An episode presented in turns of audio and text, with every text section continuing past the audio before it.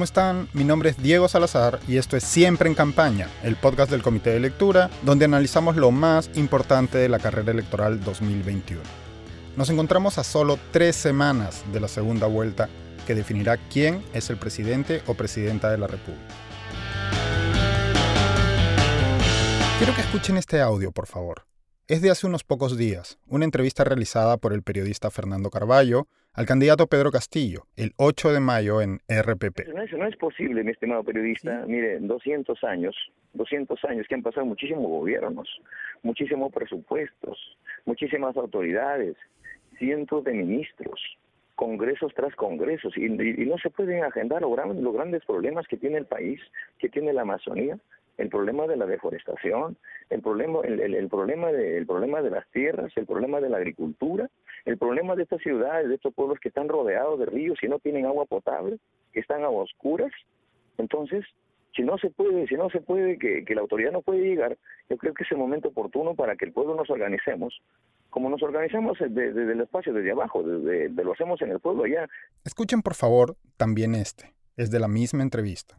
Nosotros eh, lo que lo que ha pasado es que nos han nos han estimado y no sé de dónde sacaron tantas cosas que le vas a quitar tu carro, que, que le vas a quitar tu terreno, eh, que, que se va a gestar un, que se va a gestar un comunismo, eh, ¿qué, carro le vas a quitar a la gente que anda como sardinas en una combi, qué carro le vas a quitar a esa gente que está en tercer o cuarto piso, que viven en las azoteas, que viven allá en los cerros. Uno puede estar de acuerdo o no con las afirmaciones del candidato Castillo pero es innegable que tiene cierto talento para las arengas, las proclamas y el discurso que recoge y hace suyas las grandes demandas populares. Hay quienes podrían calificar su discurso, sin demasiado problema, como populista. Con lo que tiene más problemas el candidato Pedro Castillo, muchísimos más problemas de hecho, es con aterrizar esos diagnósticos, esas proclamas, y plantear propuestas, soluciones, planes, que suenen concretos y realizables, de hecho, cada vez que se le ha preguntado al respecto, ya sea en una entrevista o en un debate, ha vuelto a las palabras gruesas, hablar del pueblo, la nación, la gente, la diversidad y riqueza del país, todo en mayúsculas. La ausencia o aparente ausencia de un plan es tal que lleva semanas esquivando preguntas acerca del equipo técnico que lo acompaña y que, presume uno, sería responsable de ese desconocido plan. Yo entiendo que, por ejemplo, hay, hay, una, hay una desazón, una preocupación por la población. ¿Quién la va a acompañar en economía? ¿Quién la va a acompañar en esto? ¿Quién, ¿Quién, es su equipo técnico? Es natural que haya mucha inquietud, ¿no? Ese, es natural, pero también es natural entender de que el Perú eh, es un problema, es un problema diverso, eh, tiene muchísimas dificultades, tiene muchos problemas y a la vez es un país tan rico. Entonces, eh, yo creo que hay que contrapesar, sobrepesar estas cosas, ¿no?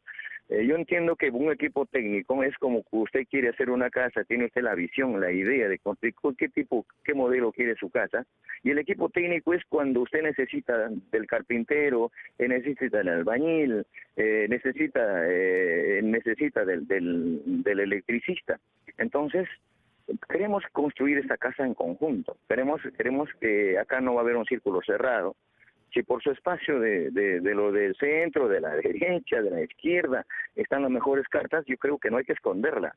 No, no creo que no hay que, no hay que pararnos en la esquina a mirar cómo, cómo, cómo hacemos el trabajo. Cuando se trata de concretar planes o propuestas, de hablar de equipos e ideas, Castillo divaga, rehuye los temas planteados por los entrevistadores, da la impresión como ha ocurrido también con las idas y venidas de los debates, que se corre. Hasta ahora, podíamos presumir que era quizá porque no los tenía, ni el plan ni el equipo, pero hoy tenemos ya la confirmación.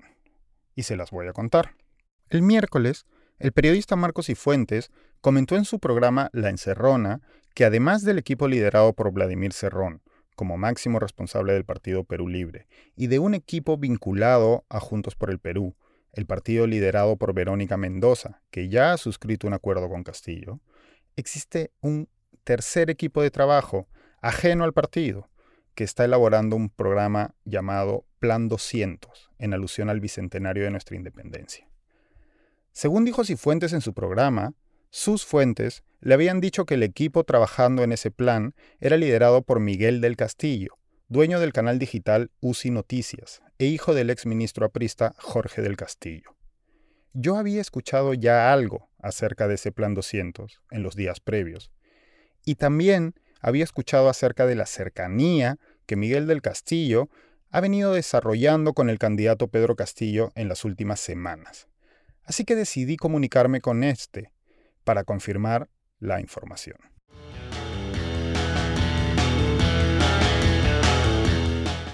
Luego de intercambiar algunos mensajes, conversé con Miguel del Castillo por teléfono y me confirmó que sí, en efecto, él había liderado la elaboración del ahora famoso Plan 200 a solicitud del candidato de Perú Libre. Según me dijo del Castillo, el plan ha sido elaborado por un equipo convocado por él y del que forman parte personas relacionadas con distintos partidos y distintas tendencias políticas.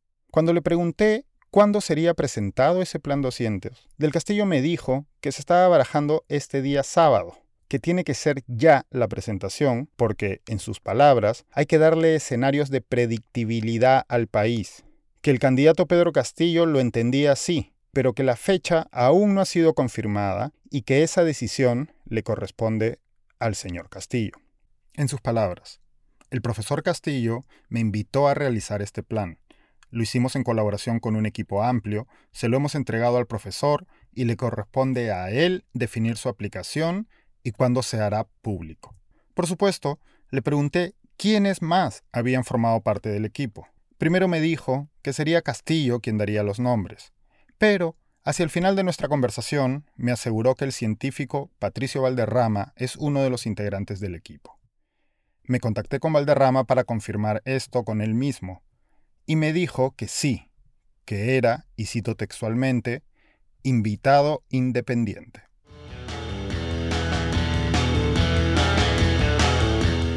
Cuando le pregunté a Miguel del Castillo más sobre el Plan 200, ¿qué podíamos esperar de este documento programático que él había elaborado? El asesor del candidato volvió a insistir en que prefería que fuera el propio Pedro Castillo quien diera los detalles. También le pregunté si su presencia en la campaña y como asesor del candidato en la elaboración de este plan implicaba la participación del APRA o de alguna facción del APRA. Como saben, Miguel del Castillo es militante del Partido Aprista y según él mismo me dijo, siempre ha participado de la actividad política del partido. Pero en esta ocasión, según él, su cooperación con Pedro Castillo es a título estrictamente personal. Sin embargo, sí me dijo, y lo cito textualmente, he recibido el apoyo de muchos compañeros del partido. Yo no he hecho ninguna convocatoria al interior del APRA, pero sí he hablado con muchos compañeros que apoyan la candidatura del profesor. De hecho, me dijo, el ex ministro de Economía del primer gobierno de Alan García, Gustavo Saberbein, le ha manifestado su apoyo. Por último, durante la primera vuelta, yo tuve información de que Miguel del Castillo había apoyado e incluso asesorado a la campaña del candidato de Renovación Popular, el ultraconservador Rafael López Aliaga. Así que le pregunté si no veía una contradicción en que ahora apoya un candidato de izquierda, que el propio López Aliaga considera un comunista y para el que he tenido insultos y descalificaciones muy graves. Del Castillo me dijo que él había votado por López Aliaga, que son amigos desde hace 25 años, y que el apoyo o colaboración con su candidatura fue el de un amigo a otro amigo.